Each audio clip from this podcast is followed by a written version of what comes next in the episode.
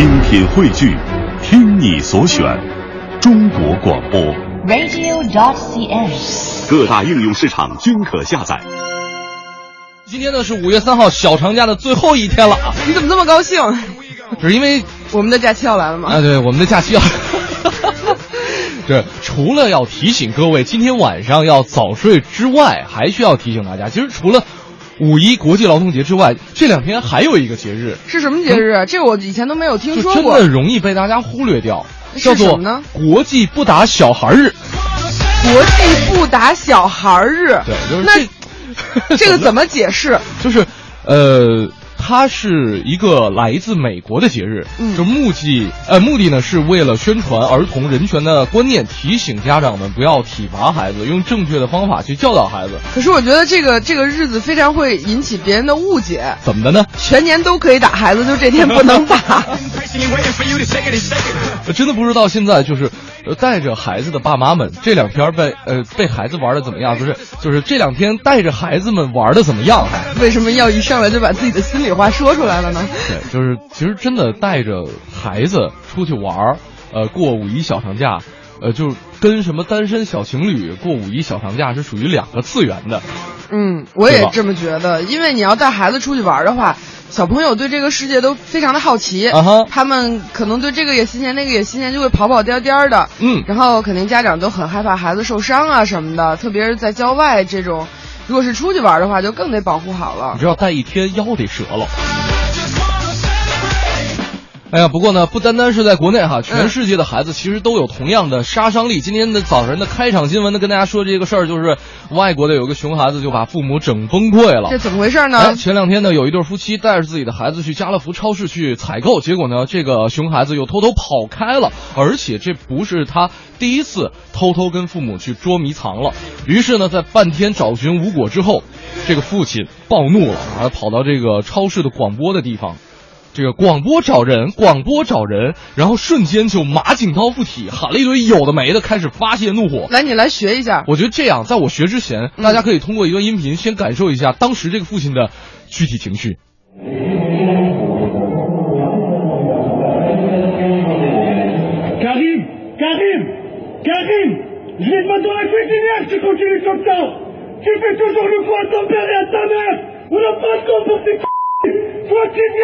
我这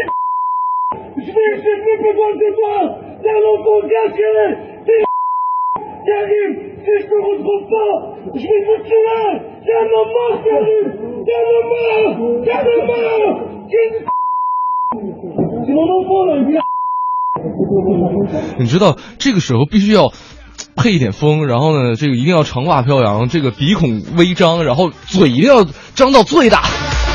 把所有的气息都这么的呼泄出去了。对，就是给大家翻译一下啊，刚才这位父亲马景涛附体的时候喊的是什么呢？你没事老这样，老这样，天天这样，我跟你妈都要气炸了，我们俩没有时间跟你捉迷藏啊，你赶紧出来呀、再不出来我就不要你了，你这个孩子我们不要你了，你就一个人吧。其实还有半段我喊不下去了你。的嗓子还好吗？我觉得没有听出愤怒，就是觉得挺逗的。呃，说你就一个人吧，简直是浪费空气啊！这个死了浪费土地，你赶紧出来吧，我跟你拼了！真的，昨天晚上这段视频我看了两遍，实在是太魔性了。我以为你已经笑喷在当场。你知道，就是这个，你一定要配合他的表情。如果说大家现在看不到的话，可以脑补一下这个父亲当时愤怒的这种场面。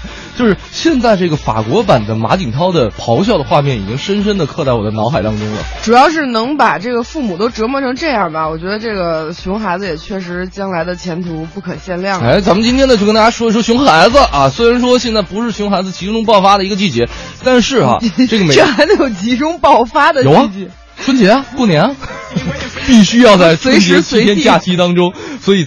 啊，随时随地那是每个人的个体的单独的体验，但是呢，其实像碰到假期的时候，总或多或少可能会碰到一些不太听话的孩子，包括在前一段时间，我记得，呃，中央电视台是集中做了一段这个呃采访报道，就是文明出行嘛，对吧？然后呢，会采访到很多这个带着小朋友们出去玩的一些家长们，比方说看到很漂亮的花花草草啊，这个小朋友们可能克制不住自己，他们也不知道说，就是踩踏草坪是不对的，嗯但是呢，就是家长不拦着他，所以这个时候熊孩子就变成了熊孩子，对吧？所以呢，今天因为他是嗯小朋友，他很多事情他是不明白的，他是需要家长来告诉他这个事情能做或者不能做的。没错啊，这个咱们今天呢就跟大家聊一聊熊孩子的，大家有没有这个对抗熊孩子大法？来可以跟我们交流一下啊，分享一下，可以通过我们的快乐早点到一零六六的微信公众平台跟我们取得联系。好，继续我们今天早晨的快乐早点到，今天呢在节目当中跟大家聊的是熊孩子对抗熊孩子大法啊，大家有没有这个？就我我我不知道，就是朋友们觉得对抗熊孩子是一种怎样的体验啊？可以跟我们分享一下。快乐早点到一零六六的微信公众平台，呃，看到这个平台上有很多朋友啊，我觉得就就我觉得他们小时候肯定都是熊孩子，怎么会？就已经摸摸的门儿清了。那也许人家已经当家长很多年了呢，没准都是家长的家长了呢。你看这边我看的这位朋友，他绝对是不是家长，啊，他是对付朋友家的，或者说这个亲戚家的熊孩子的。嗯，他说的？那个，我你知道吗？这个你你孩子的手啊，特别适合弹钢琴。你知道吗？现在这个我同事女儿家的孩子弹钢琴都已经九级了，这弹钢琴特别好听。说你看你女儿这个手啊，这个就开始形容她的手，你知道吗？孩子会记她一辈子的。呃，可是他这样不会伤到小朋友吗？为什么会伤到小朋友呢？为什么会伤到小朋友呢？小朋友我给他增添了一门爱好啊，不好吗？爱好不是这么增添的吧？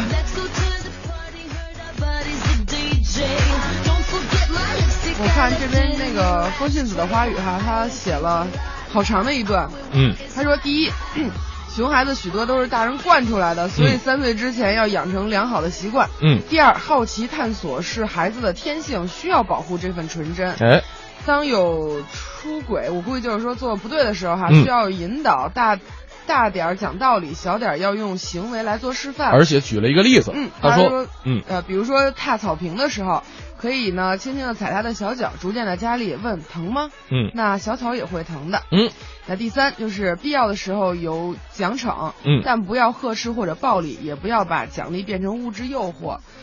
呃，就上来那还挺有给我们总，道理的。上来给我们总结了一这个三条哈，嗯，而且好像我觉得我们节目可以结束了。我总结到位了是吧？呃，啊，这边立辉说了，说我老公的爸爸，我老公的爸爸，那不是你公公吗？啊，在地上画了一圈儿，说孩子出了这个圈儿之后，后果会非常严重。这不是孙悟空吗？对呀、把孩子当唐僧了说 这个跟孩子说，师傅你就待在圈儿里吧，出来之后有妖怪会抓你的。画圈儿这招对猫特别管用，就是你不管在地上画多小一个圈儿，那个猫都要要使劲的把自己握到圈里。啊，猫的生活习性，那不知道这个往孩子身上粘这个透明胶会不会好用？这个有点儿，那再来看一下啊，嗯，呃，呃，这边这边呃，你好啊，这位朋友说说这个四岁的时候，邻居两岁的孩子抢了我玩具，我父母逗我让我打他，于是呢，真的用尽力气狠狠的甩他一耳光，从此那个孩子看见我就哭。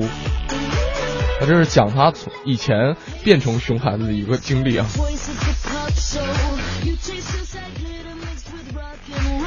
还有一朋友也总结了说，很多熊孩子作，其实是在求关注，嗯给他充分的关注，理解他的逻辑，呃，再对症下药，没准会更好一点儿。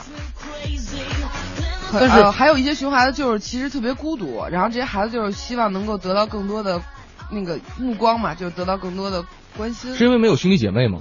是没人是没人跟他抢玩具，所以他觉得好无聊。而且他也确实很孤单。你想，父母说的话、老师说的话跟他也没什么关系，平常怎么就没关系了呢？就他也听不大懂啊。哎，其实昨天有发生了一件小事儿哈，哦然后就让我特别感慨。当时呢，是我有一个好朋友，他的孩子呢画了呃一幅画，嗯然后呢，那个他就把那幅画发给我说，这是一个小朋友，大概六岁的一个小朋友画的。嗯他说你能看得懂吗？嗯，然后我就给他解释了一堆，就是写了一堆，特别长。我说嗯我大概看到了写了一千二百字。后来结果他说，其实这幅画特别简单，就是两个来自不同星球的外星人，然后他们互相交换了礼物。就是其实就是小朋友想表达的很简单，只是大人解读太多了。不本本来没那么多意思。对，其实好多小朋友做一些比较熊的事儿，嗯他们也没有太就想太，他们就是因为没有想太多才会做。然后我们觉得做的比较熊，是因为我们想太多了。或者说他不知道这个东西是，就比方说，可能我们觉得熊孩子，可能是在我们的这种价值体系当中，他是摧毁了一部分我们认为重要的东西。对，就像比方说哈，小的时候我不知道，呃，你有没有这样的经验？比方说你吃饭的时候，嗯有的时候小朋友就愿意拿那个勺子敲碗或者敲敲什么杯子、敲嗯盘子，然后这个好多家长就觉得这就是熊孩子的行为，就觉得这个事情一定要管，要不然以后敲坏了怎么样？嗯，但我我忘了，好像是贝多芬还是莫扎特，我忘了。他们小时候也敲，但是他们敲完、敲着敲着就变成就变成了美妙的音乐，然后嗯他们以后就变成了音乐家。所以你说这件事情到底应该怎么去看呢？没法说，对还是呃怎么去引导的一个方法啊。这个我觉得刚才分析的话语真的是总结很到位了。这个这条本来我想留着最后说的，被我提前念了是吧？我怕这个刷屏太快，一会儿找不到了。有一个东西叫收藏，你不知道吗？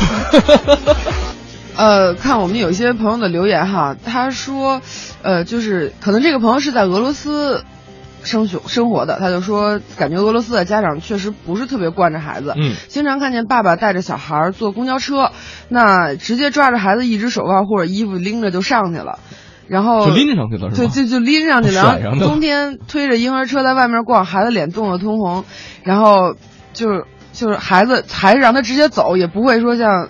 呃，什么抱着啊，或者是怎么怎么样的，反正就他哦说从来都都不惯着孩子，所以他感觉就俄罗斯的熊孩子，就基本孩子们都性格就也比较比较强势，哎，就是也没有那么熊。你说到那个，你你你觉得这个就是熊与不熊跟他强不强势有直接关系吗？就是反正就是他没什么主要是如果你你父母都不惯着你的话，一般也不不大会出什么特大的事儿。我总觉得，就其实你像那个，就以前我看到说什么在火车上，然后对着其他乘客又抓又挠的那种熊孩子，嗯，那那按说这事儿难道家长不该管吗？对该管吗。对啊，那如果是俄罗斯的家长，肯定一一只手就给拎过来了，薅过来。呃，你刚才说抱这个事儿，我突然间想起来之前啊，这个有一个有一个帖子，看了一个帖子，就是说这个小贝家不是，呃，好几个小伙儿加加上有一个小七嘛，嗯然后呢，就发现好像这个小七的几个哥哥啊，大哥、二哥、三哥这这几个哥哥，这个好像很小的时候就已经不抱了，但是小贝对小七是这个天天抱着关关爱永嘉，对，天天抱着，天天抱着，然后那个每天就是在这个维多利亚的眼皮下秀恩爱。快乐早点到，今天说的是熊孩子，来看看王清豆说说，其实对待熊孩子的态度，主要是取决于他的家长态度熊不熊。他说有两个例子，有一回在星巴克被一小孩掀衣服了，这个有点是你以为熊，你以为熊孩子会，就是他们不知道这是不对的，而且呢，家长可能也没觉得说，就是关键家长就没告诉他这事儿不能干，估计在家这孩子也老掀他妈他爸的衣服，对你，说呢？要么就抱着妈妈大腿，嗯，现在衣服好抱。这什么逻辑？但小朋友可能是这么想的。对，然后说，呃，这个时候呢，妈妈其实非常有诚意的再三的道歉，说这这算是一时间没看护到位吧，也没什么可说的。他说还有一个例子，就是家里边来客人，带来一小孩，一进门就直冲里屋翻箱倒柜，然后这个家长也不制止，就一在一边呵呵呵啊，说这种情况就直接下逐客令了。嗯，但这样等于其实这个家长和家长的关系可能也就那个。我发现就可能因为我也没有当家长的缘故，但有的时候不大理解，就是为什么当家长了以后就这么。这么这么的能惯着自己的小朋友，确实有这样的家长，就是我孩子怎么着都对，对我们家孩子是最好的孩子，对，然后你孩子长得又帅，长得又漂亮，你们谁都不能说对，就只能我说。哎，看这边有一朋友，他说亲眼见证熊孩子的终结者。嗯，他说我小学的时候要从郊区到市内，跟两个姐姐一起坐公交车，遇见了一个熊孩子，一小胖丫儿。嗯，那时候小学英语教育也没普及，我和两个姐姐都没学过。那小胖丫儿他奶奶拿一证书给人看，夸他嗯孙女英语好，那小胖丫儿也巨嘚瑟。呃，什么什么的，然后一脸优越感的看着我们仨，把手里的气球晃来晃去，持续了三，持续到第三天，我学姐三天都是同坐同一辆公交车是吗？啊，然后他说我，关键每天都拿个气球，啊，然后他说我姐忍无可忍，发现熊孩子他奶奶没注意的时候，拿出一枚绣花针说：“再说，我把你的气球炸爆，信不信？” 哦，他说，至今有爽，让他嘚瑟，面对熊孩子就要熊回去。熊回去，以熊治熊，以毒攻毒。我刚才看到好多朋友留言，都是以毒攻毒的手法。其实这个时候，就是熊孩子在你面前嘚瑟，我觉得还好。那个时候其实他们也不大嘛，对吧？也是比较小的。呃，主要是就这个时候别别给家长太大的压力，就因为。那时候英语教育是确实没普及，然后呢，可能自己英语成绩再不好一点，然后就跟跟着爸妈，如果说坐公公呃坐公交车，然后碰着这么一小孩儿，那就太没面了。嗯，你也是没有体会过英语不好的感觉是吗？我我没有体会过，是你英语太好了是吗？我小时候一直有一个目标，哎，我觉得这个可能就是说你就是别你就是这个这个什么家长嘴里的别人家的孩子是吗？是这样的，那个我我觉得是这样，就是我小时候有一经验哈，就是我小时候我妈给我找了一目标，说你什么时候英语能像他那么好，你就是个好孩子了。然后呢，我就把他当做目标，也不说假想敌，反正就是目标，就是每天就是为了超过他而在努力着。所以这是一说法，对不同的说法。对，所以但是他也在进步。他比我大两两两个年级，他他也在进步，他会越来越好。那我就一直在追赶他，一直在追赶他。然后就在追赶他的路上，忽然有一天，等我发现真的英文比他好的时候，嗯，我其实挺感谢我妈妈的。就是真的有些时候啊，比方说家长会说说，你看谁家谁谁谁别人家孩子怎么怎么样，这是给你树立一个敌人。如果他换一种说法的话，真的给你一个目标的话，真的有可能会让你进步的更加快一些。嗯。就反正就也是一种说法吧，但是可能只有长大了才理解，原来家长也是有这个苦心的。嗯，今天的快乐早点到跟大家说的是熊孩子，大家有没有对抗熊孩子大法？可以通过我们的快乐早点到一零六六的微信公众平台跟我们取得联系。欢迎回到今天早晨的快乐早点到，继续进入我们今天的环球趣闻大搜索。哎哎，既既然啊，今天我们说的是熊孩子，嗯，我们先来看一看这个。其实有的大人也挺凶，就是一个长大了的熊孩子啊。呃，我觉得这哥哥，如果说这事儿搁小孩身上啊，还还真是挺熊的。就是，对，我觉得这件事情就其实是一件很不好的事儿，这绝对是不提倡大家来学的。嗯，因为有这样一个一个人，他自称是行为艺术家。嗯。他做了一件什么特别熊的事儿呢？是他跑到了冰岛，嗯，把冰岛最著名的一个史托克间歇喷泉，嗯，把这个本来是大自然赐给人类的一个美丽的风光，嗯，他把这个喷泉水给染成了粉红色。哎，呃，其实呢，这个冰岛啊，这个大家可能会有所了解，就是看到一些图片、一些介绍，就真的是北欧非常美丽的一个国家，而且。这里有很多全世界极绝无仅有的自然风光，没错。其中刚才我们提到的这个史托克间歇喷泉就是一个非常著名的一个景点，就是它每天不定时的喷发。嗯，它是每到四到八分钟就会喷一次。对。然后每次呢，它可能喷十五到二十米不等，有的时候最高的时候大概能喷到四十米左右。嗯。那这个这个。它因为它的水呢，本身是因为地热产生的，所以这个水是是大量的热水来喷出，没错，所以它就形成了世界上非常非常著名的间歇泉。嗯，那刚才提到的这个熊大人，嗯，就是他是一个来自艺术呃这个智利的，号称是艺术家的这么一个人，他就在没有申报的情况下，把这一池的喷泉染染成了粉红色，然后呢，大家可以脑补一下这个场面，正常喷泉喷出来是冒着热气的。这个透明的白色的，嗯，白色的这个液体，现在就变成了，就是，就是粉粉粉红色。我看着，其实我看着那个图片和那段视频，像泥浆是吧？还不是，它有点，有点鲜红，它挺恶心的。就是它，它不是粉红，它中间还还，就就是对它，而且呢，其实哈。呃，我还搜索了一下这个艺术家的一个创作，我就按他这名搜索了一下他的创作，他竟然跑到过世界很多地方去乱涂乱画，而且都用这个红色。比方说，我给大家描绘一下啊，嗯，就是他跑到雪山上去这个爬山、登山，然后把雪山给染成这没有，是是就是在这个利用这个雪山上的雪，嗯，就是雕成了一个马桶状，然后呢，用红色把马桶喷成了红色，然后呢。在那个马桶里面上了一趟厕所，还刻了一下自己的名字。然后呢，呃比方说他去那个北极，他用这个红色把一块浮冰。就是全部染成了一个这个，就是也是这个鲜红色。我不知道他为什么这么喜欢鲜红色，就忽然有一种特别想揍他的感觉。我觉得就这些莫名其妙的艺术，其实是对自然的毁坏。而且，你你啊，冰岛现在已经把他抓起来了，是吧？啊，对，再继续关着吧，别把他放出来了。冰岛官方都已经崩溃了，说从来没有见过这么直接砸场子的人，就真的把他给关起来了。而且呢，这种人必须要关，不要放出来。关键问题是他还就是没觉得自己犯错误。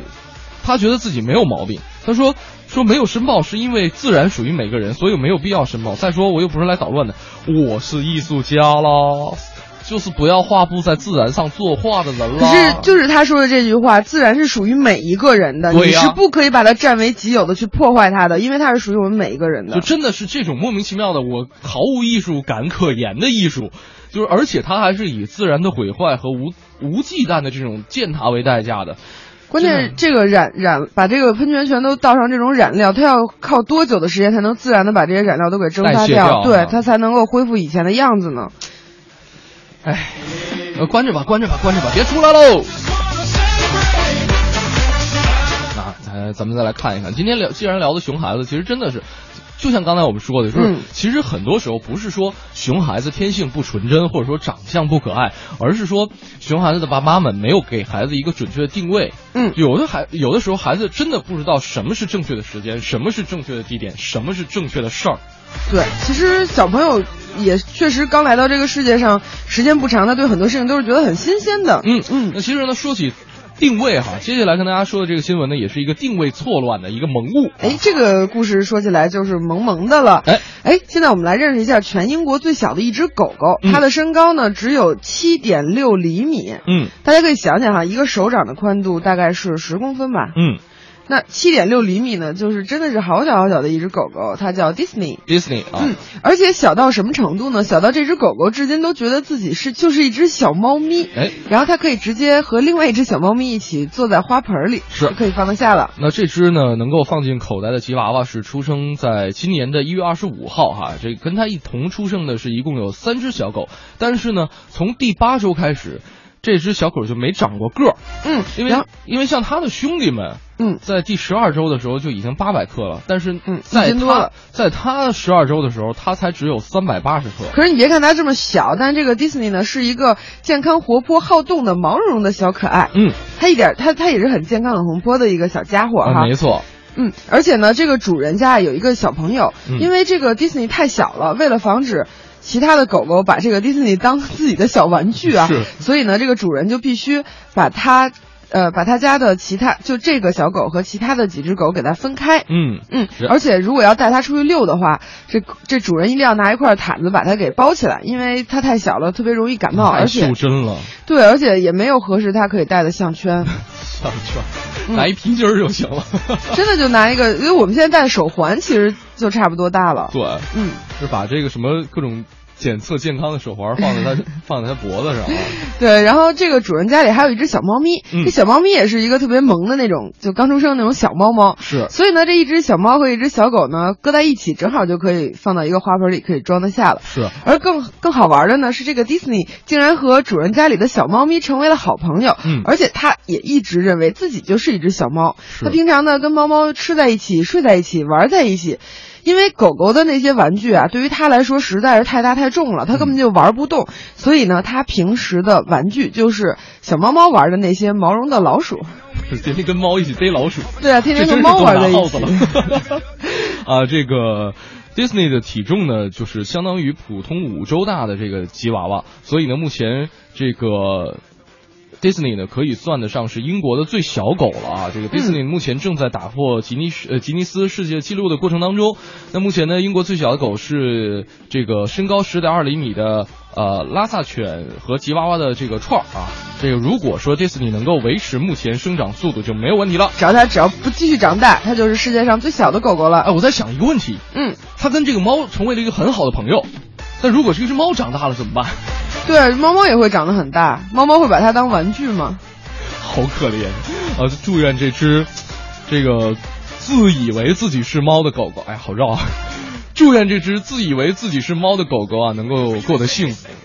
啊，说起幸福，突然间想起一首诗啊，从明天起做一个幸福的人，嗯，喂马劈柴周游世界，从明天起关心关心粮食和蔬菜，有一所房子面朝面朝大海，春暖花开，这多少人的梦想啊！哎，那不过世界上确实有人也是为实现自己的梦想的。是，呃，这个一个来自纽约的姑娘啊，就实现了这样一个愿望。呃，她是耶鲁大学的高材生啊，毕业之后呢，就在纽约当了一名记者。嗯，在全世界最顶级的大城市纽约，最现代化的这个生活哈，让她可以赚到每年差不多十万美金的薪水。六十万人民币，对，但是这一切都没有让这个小女孩觉得自己特别的满足，所以她终于在三十一岁的时候做了一个重大的决定，嗯，打算工作不要了，生活的环境也不要了，就纽约什么的再见了。嗯，她买了一张单程机票，去了一个从没有去过的加勒比海的一个岛上，嗯，在那里面呢找了一份一个小时只能挣十个美元的卖冰激凌的工作。哎，那四年过去了，现在她还是这个酒吧的调酒师。他每天的工作呢，除了说调酒之外，卖冰激凌之外，每天就是徒步、潜水、划船，和人民和人们聚在一起去看日落。我觉得这个生活就是很好，所以呢，他的生活比较慢，他也没有那么多繁杂的事情，不像在大城市里做记者这样辛苦的。于是呢，他就用抽了一些时间写了一本书，在这本书里讲述他在这个小岛上冒险的故事，包括在有鲨鱼的海域里面学潜水，而且还自己在这个小岛上学习开小型的飞机。嗯，关键问题是这位姑娘颜值还很高。啊，是个很漂亮的姑娘。呃，真的，真正的赢人生赢家啊，可能以前我们在看这个网剧的时候会说什么，呃，什么登上呃登上呃什么什么呃出任 CEO 当上总总经理，经理迎娶白富美，走上人生巅峰。嗯这可能是现在很多人的这个人生赢家的一个定位。但是有些时候你会发现，就是真正的人生赢家是知道自己要什么，而且还给得起的人。也是祝他过得幸福吧。嗯，他一定会幸福的，因为他很明确人生的目标。嗯，呃，他的人生目标哈，就是待在这个小岛上。呃，接下来要跟大家说的这位朋友的人生目标呢，就是就是很很很淳朴，很单一，就是吃啊。啊啊，对，这个姑娘呢，二十二岁。接下来要说这姑娘二十二岁啊，这个虽然她年纪，嗯。是个英国人哈。啊，对，虽然她年纪不大，但是呢，她已经是全英国最胖的姑娘了。她的体重是差不多七百斤，三百五十公斤，这个这个体重真的够大的。是呃，然后呢，最近哈，这个姑娘呢出了一点点问题哈，就是身体觉得不太舒服啊，并且呢被诊断说得了感染症状，不得不打电话叫救护车来。但是呢，因为他太胖了，出不了门，所以呢，这个政府是动用了十几个人和好几辆车，还有两台起重机，才把他从家里边运出来。呃，而且对，在这个英国媒体的报道当中，还非常贴心的啊，这个做了一个三 D 动态图啊，不是三 D 动态图，是三 D 这个剖面图，来描述了一下当时是怎么把他们家房子切割开的。所以有一其实是有一群人一直从早上的九点钟一直折腾到了下午的四点钟。嗯刚开始呢，他邻居们还以为他们家着火了，嗯，因为这个场面特别的夸张，封了路，还来了好多人。对，而且这不是他第一次动用起重机呃起重机了。就是之前，呃，在三个月之前，他曾经去过一次医院，当时的消防队就已经拆了他们他们家的半扇房子，所以每次去医院，家里都要重新装修一下嘛。就是最好就弄弄这种，就高科技点儿的大门，好不好？呃，干脆就不要装门了吧。其实这个我觉得还是减肥吧。对，其实这个女生哈、她也因为吃的太多而有很多很多的困扰。比如说她在上学的时候，就因为吃的太多，这个学校就拒绝他进入到学校的餐厅吃饭。嗯那么十几岁的时候，他的体重已经达到了四百多斤，而且就已经得上就患上了糖尿病。嗯那医生呢就跟他说，你再不减肥，这个可能小命就不保了。嗯于是他就真的飞到美国去参加了一个夏令营，在那儿呢确实减掉了一百多斤的体重。嗯但是好景不长，他从美国回来以后又开始猛吃，于是很快又不但是超过了四百斤，而且到达了五百多斤这样的一个体重。是那其实他们家整体的这个饮食氛围也不大好，嗯因为他妈妈也是个三百多斤的胖子，而且从小就给他，嗯，喂一些热量特别高的食物，所以在他在长大了之后，这个小女孩呢就也是一直控制不住的，一直在吃吃吃。你看父母对孩子的影响有多大？呃，前一阵子啊，这姑娘其实她说她要减肥了，于是呢，每顿饭就吃点沙拉之类的东西。但是呢，就是就是前两天出这事儿嘛，然后就媒体过来报道嘛，就是采访她的邻居。啊，采访邻居的时候呢，邻居开始吐槽说啊，是这个我她是吃沙拉，就我们都看见，就是他们家一直有人送快递过来。虽然你每顿饭都吃沙拉，但是下午茶你喝茶配披萨，这也瘦不下来呀。可能这减肥其实其实挺挺痛苦的，就是你你真的不光是要是要吃的要要合理，而且还得有一定的运动量啊。嗯嗯。呃，今天啊，在节目当中跟大家说的是熊孩子啊，这个就是呃，包括我们朋友们的留言，可能都会在强调说，父母对于孩子的这种成长有着决定性的一些作用。嗯，呃，来看一看这个留言哈，这边还有其实还有不同的意见啊。这个像丑丑说了，说熊孩子就是有能耐的孩子，因为熊字儿上边是能，就像孙猴子，虽然调皮捣蛋，但是他很聪明。需要一个像观音这样的家长去感化他，去教育他，然后呢，他就会如鱼得水的发挥自己所能，成为大英雄啊！但是丑丑得提醒你一下，观音除了去感化他、去教育他，观音还送了他一紧箍咒，就能管住他的其实是那个紧箍咒。所以说，如果说孙悟空没有紧箍咒的话，你想想后果会是什么样子的呢？呃，还来看看这个，这边这位朋友说说以前啊，就是在农村长大的，那个时候小男孩个个都是熊孩子吧？一到暑假，什么西瓜地呀、苹果园啊，都有足迹，还有玉米地。后来呢，都大了就不那么疯了。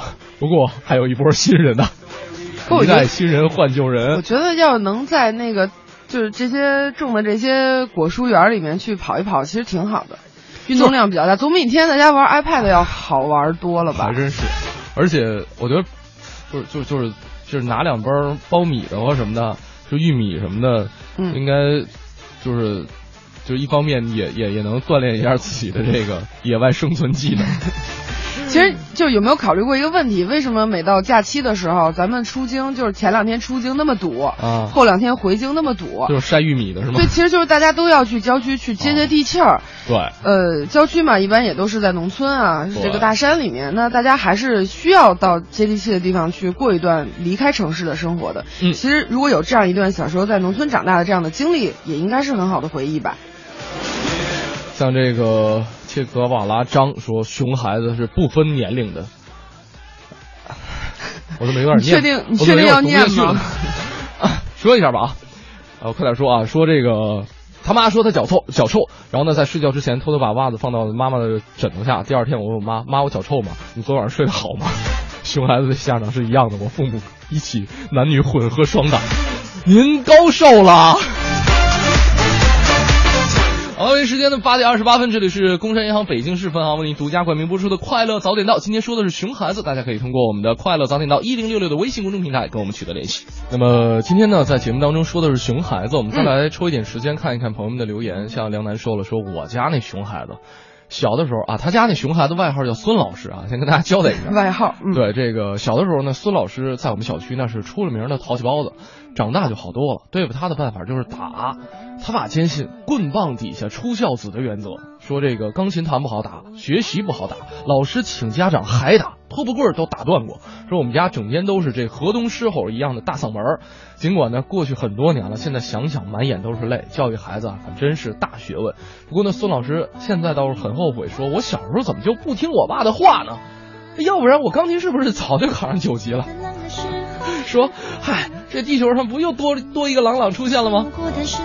熊孩子总会长大的，就像刚才这边还有一位朋友说，他。总结了这个八个字，叫“君子报仇，十年不晚”。我说怎么怎么讲呢？哈，嗯，说他小的时候也是一熊孩子，说每一次跟表弟在一起的时候，呃，就在那个舅舅面前捣乱。当时呢，舅舅恨得我们恨得都咬咬牙切齿的。但是呢，每次外婆都是护着他，只训舅舅，不训我们俩。直到我这二十岁以后，舅舅又生了孩子。然后表这个 他的这个表弟就继承了我们家的传统，就是熊。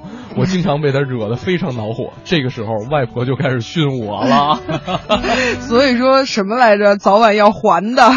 所以熊孩子，你们走着瞧啊！这等我一二十年之后，我再生一熊孩子回来整你们。那好了，这个熊孩子总会长大的啊。这个但是熊孩子路怎么选，可能一方面是他自己的选择，另外一方面嗯真的是看家长怎么去给他铺这条路了。呃，特别想再重复一下风信子花语给我们发了一条留言，但是时间不够了啊，感谢各位的衷心陪伴。那我们今天节目就是这样了，我是盛轩。我是王雪，咱们下周再见了。